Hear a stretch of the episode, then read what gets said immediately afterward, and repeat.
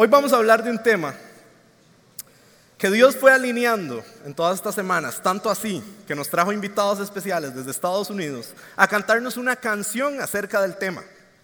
Hoy vamos a hablar de la fidelidad de Dios y nos vamos a hacer la pregunta de cómo podemos vivir nosotros dentro del ámbito de su fidelidad.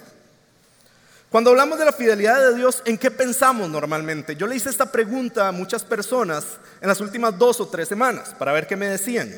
Y normalmente lo que me decían es que cuando piensan en la fidelidad de Dios, piensan en situaciones de donde Dios los ha sacado, piensan en bendiciones y milagros que Dios les ha dado, piensan en cómo Dios ha mostrado su fidelidad hacia ellos a través de bendiciones, milagros, eh, libertad, eh, sanidades, lo que usted quiera. Normalmente cuando hablamos de la fidelidad de Dios pensamos en eso, sí o no. ¿Verdad que sí? Pero a mí me, me surge la duda, ¿la fidelidad de Dios en realidad hacia quién o hacia qué es? Es hacia nosotros. Y les quiero contar una historia que pasa en 1956 en un pueblo en Tailandia, que no voy a tratar de pronunciar porque traté por mucho tiempo y nunca me salía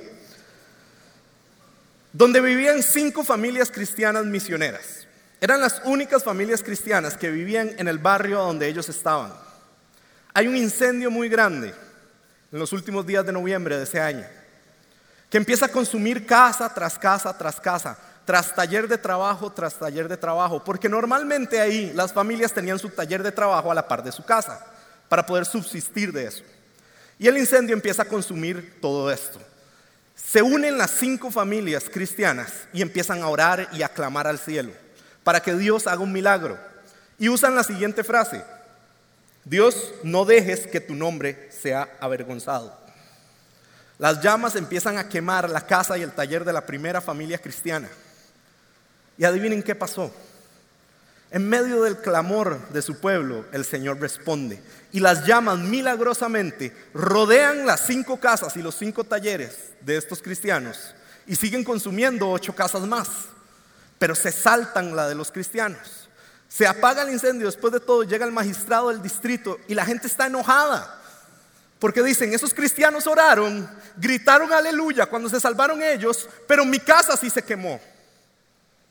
Y el magistrado les dice, yo los vi a ustedes clamar a sus dioses de, budistas, a sus dioses hindúes, y esos dioses no aparecieron. Pero el Dios de los cristianos los salvó.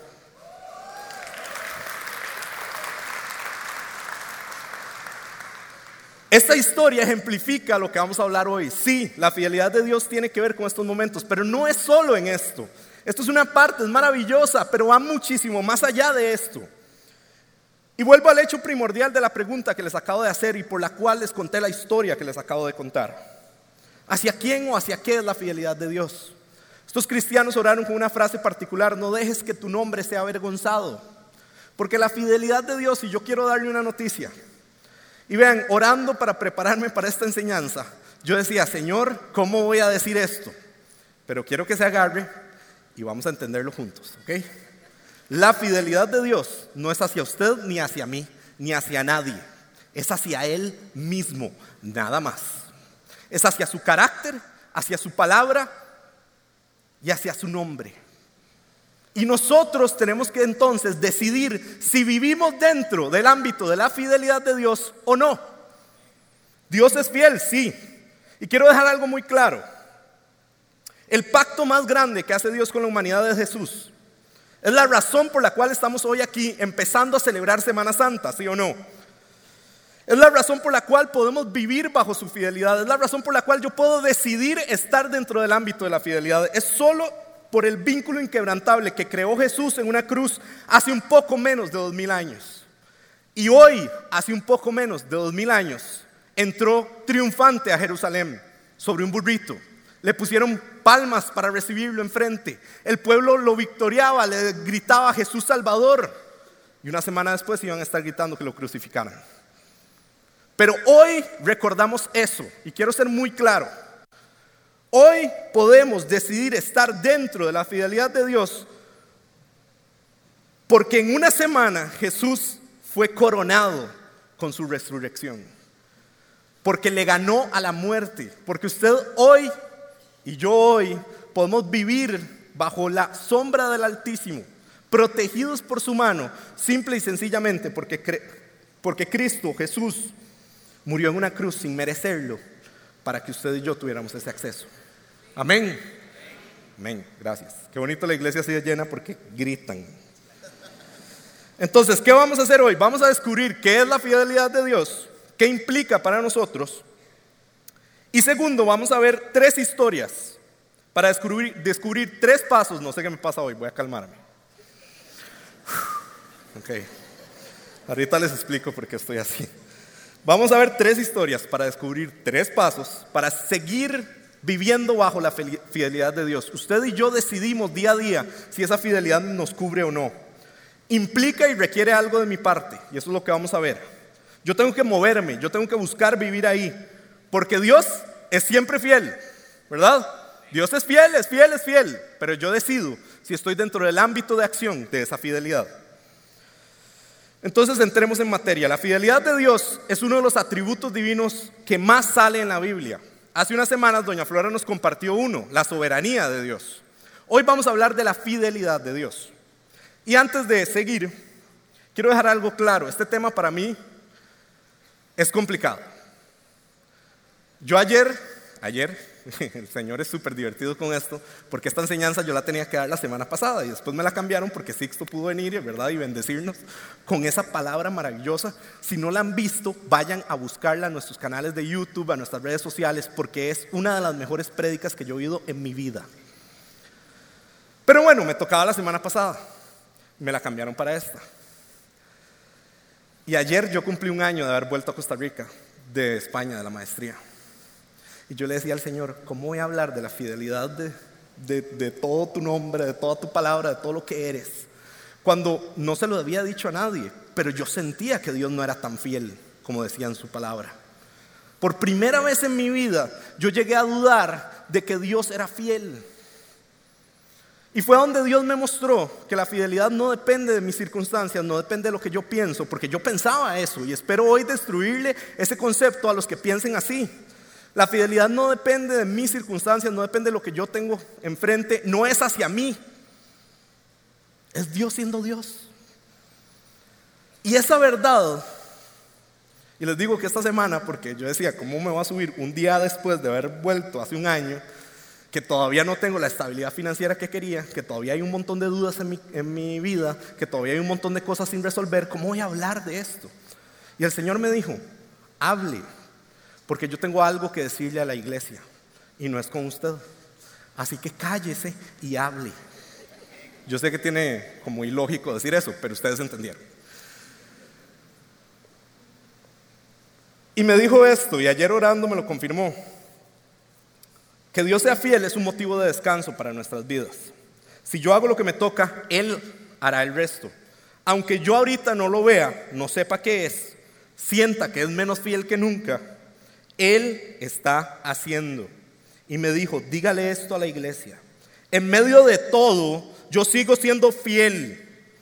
Y quiero darles pasos. Y vean, ayer orando, y los que me conocen saben que yo cuando oro eh, como poderosamente, pongo una canción en específico, que es una de Miel San Marcos, que es un grupo demasiado que a mí me encanta, que se llama eh, No hay lugar más alto. ¿Quiénes han oído esa canción? Es poderosa, ¿verdad? Súper poderosa. Entonces yo ayer estaba en mi cuarto a 90 grados centígrados, ¿verdad? Porque como ahora vivo en Alajuela y es casi Semana Santa, vieran el calor. Pero yo creo que era el Espíritu Santo, porque yo salí después de orar. Mi mamá entró a mi cuarto y dijo, ¿por qué aquí está tan caliente? Y yo le dije, el Espíritu Santo, mami. Ahí en medio de esa adoración, orando por este momento, ayer, yo sentí de pies a cabeza una convicción. Y era de que Satanás estaba enojadísimo. Enojadísimo porque tiene a un montón de gente aquí esclava que hoy va a ser libre. Que tiene un montón de gente destruida financieramente y hoy va a empezar su recuperación. ¿Por qué? Porque hoy vamos a ver pasos, tres pasos que usted necesita hacer para asegurarse que está en el ámbito de la fidelidad de Dios. Yo no sé usted, pero yo quiero vivir ahí todos los días de mi vida hasta que el Señor venga o me lleve. Así que eso es lo que vamos a hacer hoy. Espero que se emocionen como yo me emocioné ayer. Porque además no vi el partido de esa prisa por estar orando y el Señor respondió y ganamos 4-0. Perdón a los liguistas. Pero todavía pueden hoy. Vamos, liga, le gana Carmen. Vamos. Los atributos de Dios se dividen en dos partes, para ya entrar en materia. Los comunicables y los incomunicables. Los comunicables son los que Dios quiere que emulemos y que copiemos de su carácter. La fidelidad es uno. Dios quiere que usted y yo aprendamos a ser fiel como Él es fiel. Los incomunicables son los que no pueden ser replicados. Por ejemplo, la omnipresencia, la omnisciencia de Dios. Usted no puede estar en el mismo lugar siempre, aunque trate, en todos lados a la vez. No puede saberlo todo, aunque algunos dicen que lo saben, ¿verdad?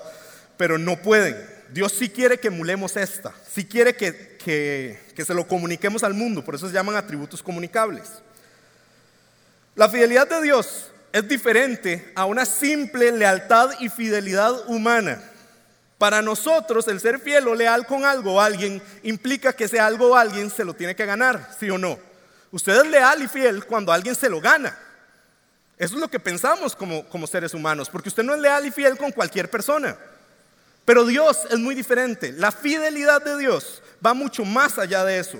No importa lo que esté pasando, lo que usted esté haciendo, Dios es fiel. Y les voy a leer unos versículos para que vean eso. Hebreos 10:23 dice, Mantengámonos firmes sin titubear en la esperanza que afirmamos, porque se puede confiar en que Dios que cumplirá su promesa. Números 23, 19. Y hoy les voy a tirar un montón, vean qué bonito. Dios no es un hombre, por lo tanto, no miente. Él no es humano, por lo tanto, no cambia de parecer. ¿Acaso alguna vez habló sin actuar? ¿Alguna vez prometió sin qué? Sin cumplir. Deuteronomio 4, 31. Pues el Señor su Dios es Dios compasivo. Y la iglesia dice amén. No los abandonará, ni los destruirá, ni se olvidará del pacto solemne que hizo con sus antepasados. Qué increíble. ¿Podemos descansar en eso, sí o no? ¿Podemos gritar que Dios es fiel a los cuatro vientos, sí o no? Salmo 18:30. El camino de Dios es perfecto. Todas las promesas del Señor demuestran ser verdaderas. Él es escudo para todos los que buscan su protección. Dios es fiel. Si usted no sabía, Dios es fiel. Si usted creía que por sus circunstancias usted hacía que Dios dejara de ser fiel, no es cierto. Les quiero decir algo. Sí, Dios es fiel, es muy grande, es maravillosa su fidelidad. Pero es, como lo dije al principio, no hacia nosotros, es hacia Él mismo, hacia su carácter, hacia su nombre y hacia su palabra. Y vamos a ver por qué. Deuteronomio 7, 9 al 12 dice, reconoce por lo tanto que el Señor tu Dios es verdaderamente Dios. O sea, el que es Dios, verdaderamente Dios, es esto. Él es Dios, otra vez porque no los oía todos. Él es Dios fiel, quien cumple su pacto por mil generaciones y derrama su amor inagotable sobre los que lo aman y obedecen sus mandatos. Y paremos ahí un segundo. ¿Sobre quién está la fidelidad de Dios. Si no los oí, pero está bien.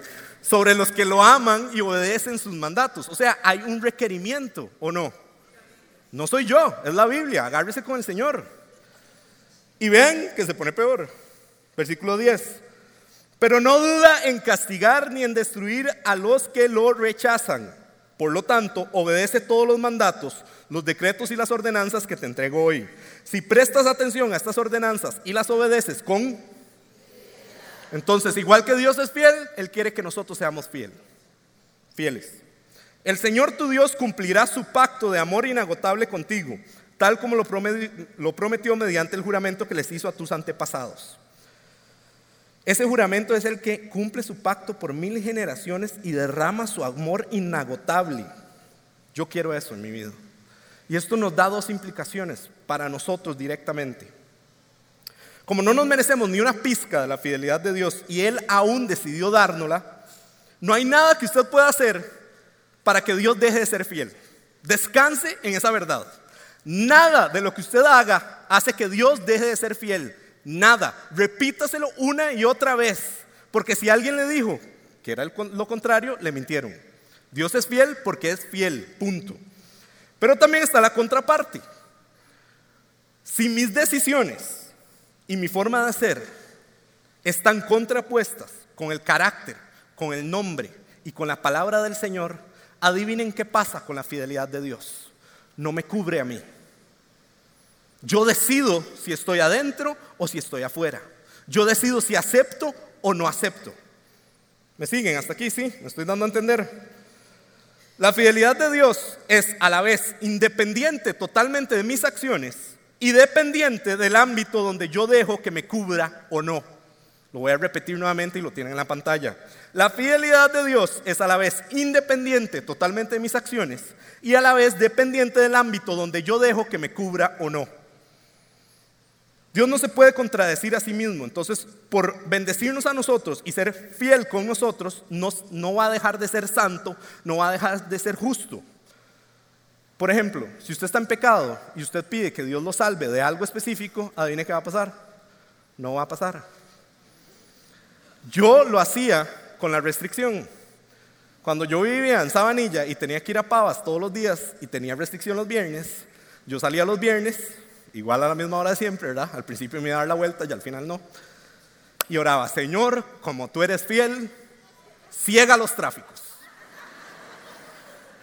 Y yo creía que el Señor hacía, ay, qué bueno Rodolfo, claro que te voy a ayudar, hijo, porque sé que vas para trabajar, entonces vas al trabajo, entonces vas a trabajar, entonces vas a dar mucho y vas a fructificar y entonces te voy a bendecir así.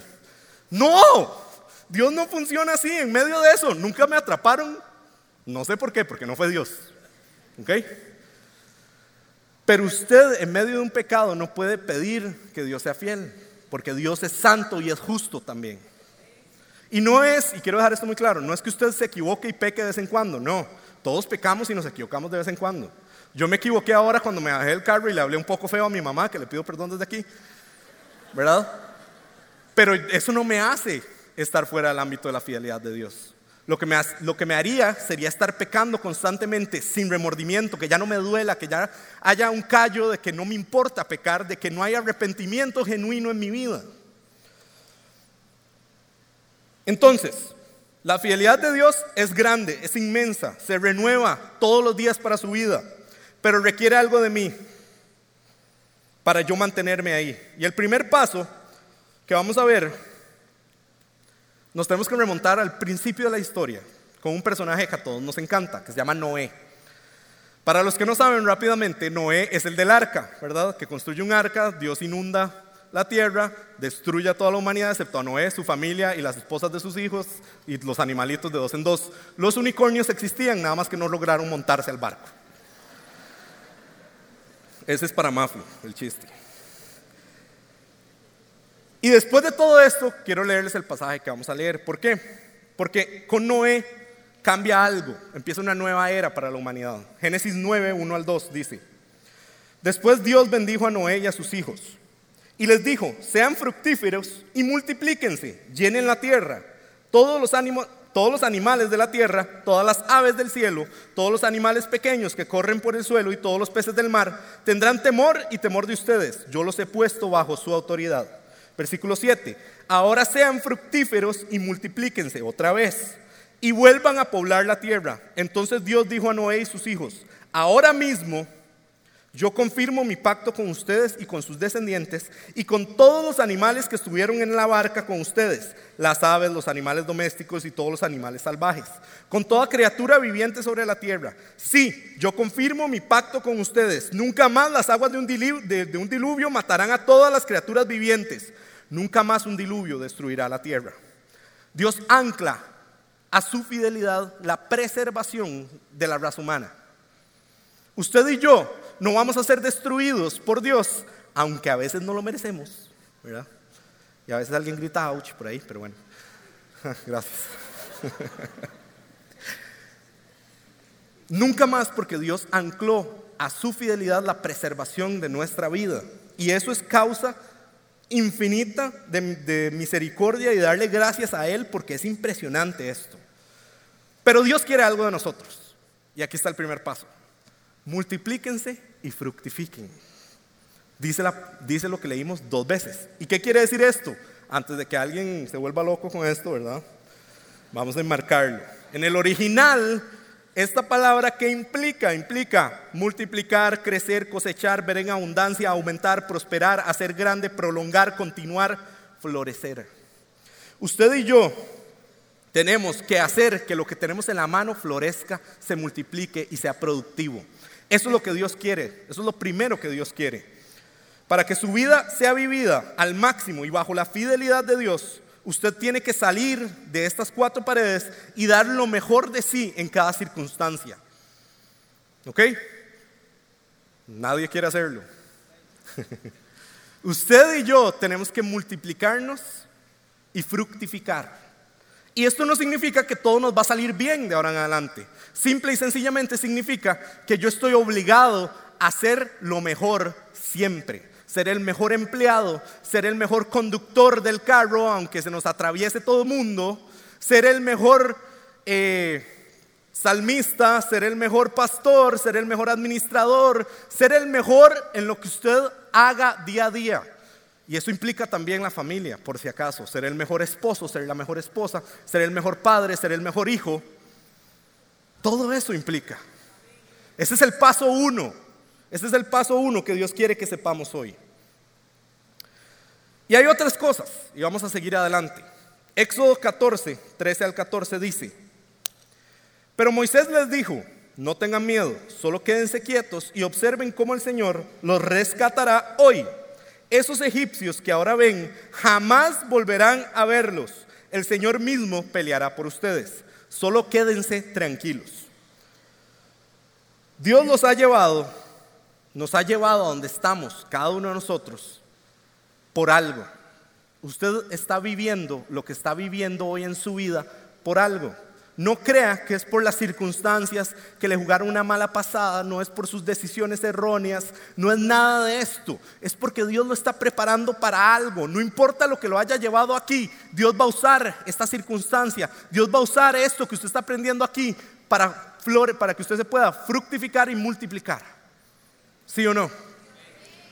Usted está aquí hoy por algo. Métase eso en su cabeza y repítaselo día a día.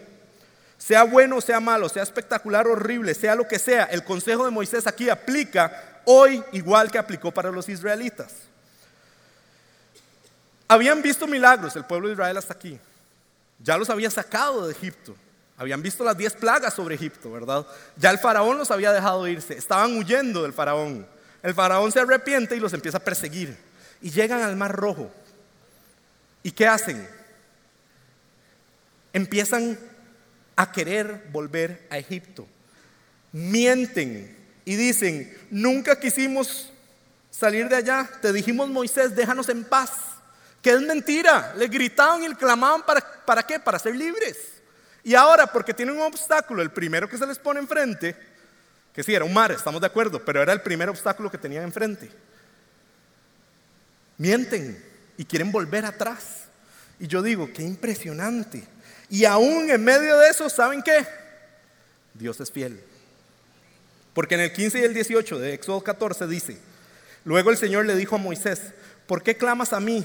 Dile al pueblo que qué, que se ponga en marcha. Toma tu vara y extiende la mano sobre el mar, divide las aguas para que los israelitas puedan pasar por en medio del mar pisando tierra seca. Yo endureceré el corazón de los egipcios y se lanzarán contra los israelitas. La grandeza de mi gloria se manifestará por medio del faraón y de su ejército, sus carros de guerra y sus conductores. Cuando mi gloria se exhiba por medio de ellos, todo Egipto verá mi gloria y sabrán que yo soy el Señor. La fidelidad de Dios aquí no es hacia el pueblo, porque si fuera por el pueblo, Dios los hubiera dejado ahogarse a ellos ahí. Porque en la primera ya están dudando, en la primera mienten delante del Señor. O sea, es que para mí es impresionante esto. Pero la fidelidad de Dios es hacia Él mismo aquí. ¿Para qué? Para que todos vean su gloria, dice el pasaje. Pero había uno en medio del pueblo que sí creía y se llamaba Moisés.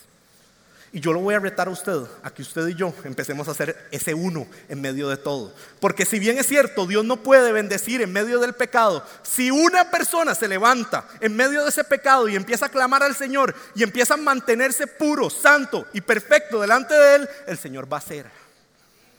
Así que seamos ese uno que transforma primero su casa, después su barrio, después su empresa y después este país entero. Porque vamos a ser como Moisés, porque vamos a ser ese uno La fidelidad de Dios es más grande que el pecado de cualquiera y su fidelidad puede cubrir ese pecado gracias a la sangre de Jesucristo en una cruz. Y por eso empezamos hablando del pacto, porque nada de esto sería posible si no fuera por eso.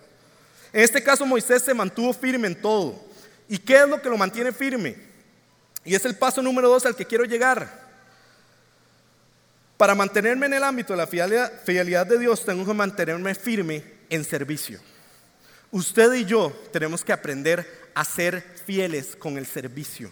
¿Y por qué sé que eso es así? Porque Moisés levanta la vara y abre el mar. La vara, o sea, el palo de madera que tenía Moisés, representaba el servicio y el propósito de Dios para Moisés, para la glorificación del reino, para la expansión del reino. Era su servicio. Entonces, ¿cuál es el paso número dos? Mantenerme fiel en servicio, aunque no tenga sentido. Porque aquí a Moisés le dicen, ponga la vara en un mar, pero no le dicen qué va a pasar. Y el mar se abre. Si usted tiene un problema, lo último que tiene que sacrificar en su vida es el servicio. Y yo le voy a pedir a Beto que suba un, momento. Si usted tiene un grupo paz y lo va a cerrar porque no tiene eh, tiempo y porque le está exigiendo demasiado y, la gente lo busca demasiado y pierde demasiado tiempo en eso, no pierde, invierte en la gente, ¿verdad? Yo le invito a que no lo cierre. Ordénese mejor, pero el servicio debería ser lo último que usted sacrifica. Si usted viene aquí los fines de semana y empieza a servir y le dicen, ah, no, también tenés que venir a otra reunión dentro de semana para entrenarte y decís que no por eso, el Señor no va a cubrirlo con su fidelidad o va a ser más difícil que su fidelidad lo alcance a usted. Y yo les digo esto, el Señor me lo puso en el corazón, que yo no sé por qué yo había guardado estas carajaditas, que son todos los gafetes que nos han ido dando con el tiempo. Todos son míos, para que vean que yo en medio de todo siempre me he mantenido sirviendo, excepto el año que no estuve aquí, ¿verdad? Porque no podía. ¿Quién se acuerda de este gafete? somos muy pocos. Este gafete fue el primer gafete de anfitriones, servidores, porque todos hacíamos todo en esa época, ¿verdad? Que se nos dio cuando nuestro pastor asumió el pastorado ya tiempo completo. Yo todavía lo tengo, porque yo serví en esa época. Yo me mantuve firme sirviendo en esta iglesia desde ese momento. Y así vamos pasando los momentos. Después va el gigante, porque don Ale quería que nos vieran, porque es gigante. Yo no sé por qué, pero es gigante, pero esa era la razón. O sea, vean el tamaño de esto, ¿verdad? Y tiene mi cara ahí por si no me vieron mi cara aquí. Pero esta fue otra etapa a donde empiezan a, a, existir lo que vemos hoy en día. Aquí atrás viene la misión, la visión y los pilares estratégicos, cuando ni siquiera los habíamos definido bien, creer, pertenecer, ser y edificar. Después pasa al que ya se definieron bien, atrás están definidos, es igual de grande, este no tiene foto porque creo que nunca me la tomé. Después pasamos a estos, que ya estábamos aquí, ¿verdad? Con la tira diferente. Y hoy en día el que sirve tiene un gafete así o de otros colores dependiendo de lo que hagan. Yo no sé ustedes, pero yo hasta el día de ayer no sabía por qué había guardado todo esto. Y hoy entiendo que es porque yo me estoy recordando a mí mismo que en medio de mi servicio Dios fue fiel. Cuando yo no tenía cómo llegar aquí para venir a servir, yo veía a ver qué hacía para llegar. Cuando teníamos la casona en Freses, cuando era allá en Freses y teníamos que ir a Plaza del Sol a comprar la comida para cocinar, yo me iba con 27 bolsas del automercado caminando de Plaza del Sol a, la casa de Freses, orando todo el camino para que no me asaltaran porque se quedaban sin comida y porque me quedaba sin plata también. ¿Por qué les cuento esto? Porque yo no quiero que usted crea que yo estoy aquí porque sí, nada más. Yo amo esta iglesia y yo amo servir en esta iglesia. Y a pesar de cualquier cosa, yo le voy a pedir a usted que nunca, nunca, nunca deje de servir. Y si usted no está sirviendo, acérquese. Porque hoy en día tenemos un proceso de servidores donde usted va a aprender como nunca antes ha aprendido en su vida. Y lo último de este paso, para ya ir terminando este paso, que es lo que a mí me impacta demasiado cuando Dios nos saca de algo, tenemos que dejar de anhelar el pasado, como el pueblo lo hizo acá, porque si no la fidelidad nunca los hubiera alcanzado. Seamos ese uno que no vuelve a ver atrás, porque volver atrás, volver a ver atrás es una señal de derrota. Si vemos hacia atrás, no es que no recordemos o nos olvidemos de dónde venimos, no. Es que no nos atraiga el volver a donde Dios nos sacó, de donde Dios nos sacó, que todas esas cosas ya no importen, que no sean atractivas para nosotros. Y en medio de eso, el Señor va a pelear por mí y por usted. Gana la batalla y lo mejor de todo es lo que leímos en este versículo. Nunca más veré al egipcio que me persigue. Y Dios me dijo que hiciéramos esta dinámica. Póngale nombre a ese egipcio. Hoy, hoy póngale nombre a ese egipcio. Enfermedad, quiebra, familia destruida, falta de paz, esclavitud financiera, pecado recurrente, deseos pecaminosos, anhelos erróneos, lo que sea. Yo le voy a pedir a usted que en su mente le ponga nombre. Y haga como Moisés hizo acá, vuelva a verlos una última vez. Agarre su vara, su servicio y dígale, nunca más te volveré a ver. Nunca más a esa enfermedad, nunca más a la falta de paz, nunca más al quebrantamiento de mi familia, nunca más. Mi fidelidad hacia Él en servicio es el segundo paso. Y el último, que es un paso rápido y con esto vamos a ir terminando. Nos tenemos que pasar a un personaje del cual no hablamos siempre. Génesis 14, 17 al 20 dice, después de que Abraham regresó de su victoria sobre el rey Kedor Laomer y todos sus aliados, el rey de Sodoma salió a encontrarse con él en el valle de Sabé, que es el valle del rey. Y Melquisedec, rey de Salem y sacerdote del Dios Altísimo, le llevó pan y vino a Abraham. Melquisedec bendijo a Abraham con la siguiente bendición: Bendito seas Abraham por Dios Altísimo, creador de los cielos y la tierra, y bendito sea Dios Altísimo que derrotó a tus enemigos por ti. Luego Abraham dio a Melquisedec una décima parte de todos los bienes que había recuperado. Aquí Abraham está en la etapa de afianzar lo que necesita para establecerse en la tierra que Dios le dio. Está trabajando hacia eso. Es decir, ya vive bajo los dos principios que vimos. Ya sabe que tiene que servirle a Él para mantenerse fiel. Y ahora lo que está haciendo es volviendo de una batalla precisamente de servicio. Fue a pelear por su primo Lot, que lo habían secuestrado, y gana. Dios lo bendice en medio de eso. Y llega donde Melquisedec, sacerdote como ningún otro sacerdote en la Biblia, dice la palabra. Y esto es antes de Moisés, antes de que existiera el sacerdocio como sí, antes de todo, antes de la ley. Y en el medio de la nada, porque ni siquiera nos dice la Biblia dónde estaban, nunca más volvemos a saber de Melquisedec. Nunca más, hasta que llegamos al Nuevo Testamento. Y en Hebreos 7, 1 al 4 dice lo siguiente. Este Melquisedec fue rey de la ciudad de Salem y también sacerdote del Dios Altísimo. Cuando Abraham regresaba triunfante de una gran batalla contra los reyes, Melquisedec salió a su encuentro y lo bendijo. Después Abraham tomó la décima parte de todo lo que había capturado en la batalla y se la dio a Melquisedec. El nombre Melquisedec significa rey de justicia y rey de Salem significa rey de paz. No hay registro de su padre, ni de su madre, ni de ninguno de sus antepasados. No hay principio ni fin de su vida a semejanza del Hijo de Dios, sigue siendo sacerdote para siempre. Consideren entonces la grandeza de este Melquisedec.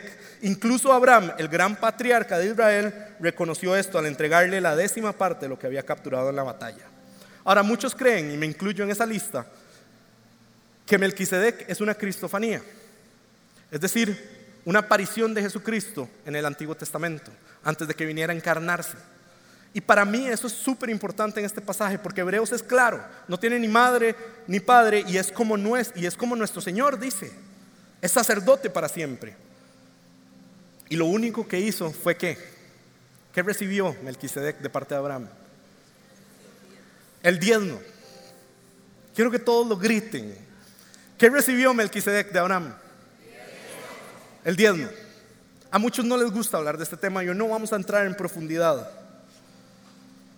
Pero vamos a decir lo que nos compete, porque este es el último paso para vivir bajo la fidelidad de Dios.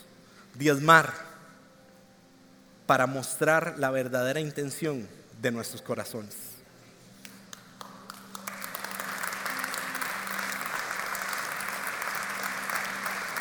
Su fidelidad acompaña a los que deciden honrarle con todo, y esto incluye el dinero. ¿Por qué nos cuesta tanto este tema? ¿Por qué le huimos tanto? Cuando Dios habla tantas veces de esto en su palabra. Y solo hay una razón. Porque nos da miedo darnos cuenta que nuestro corazón no es de Dios. Nos da miedo darnos cuenta que la intención verdadera de mi corazón no está alineada a la de mi Padre. Porque anhelo cosas terrenales, anhelo más el dinero que las cosas celestiales y divinas. El último paso no tiene que ver en sí con tu dinero y tu diezmo, tiene que ver con tu corazón, hacia quién se dirige, qué quiere y anhela profundamente.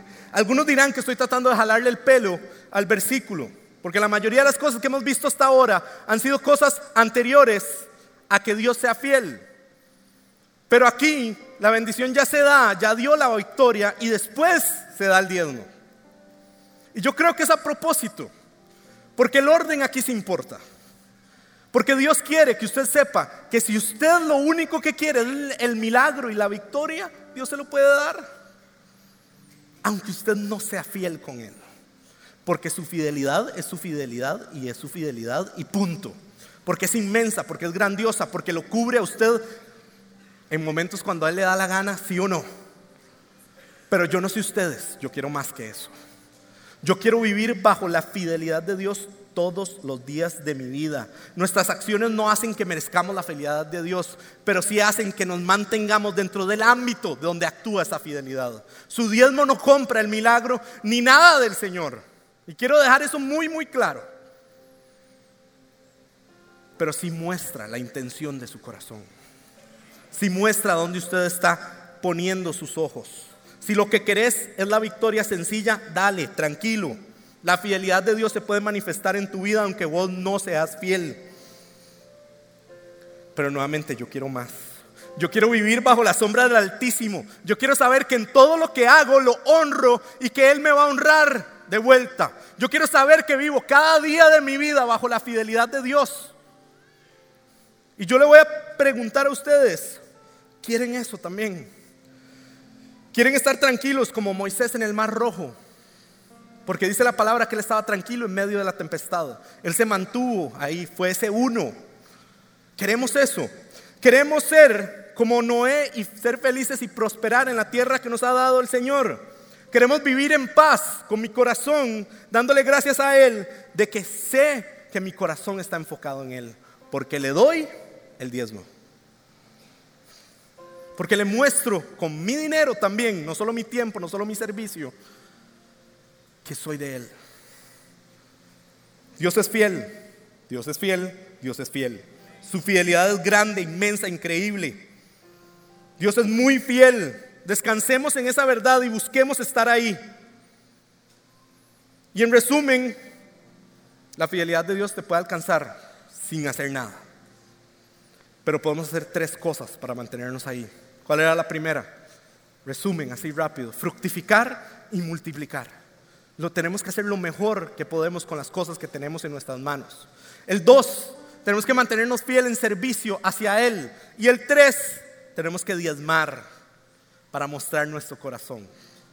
Y la iglesia dice amén, en especial con el último. Y vamos a terminar. Yo le voy a pedir que usted cierre sus ojos.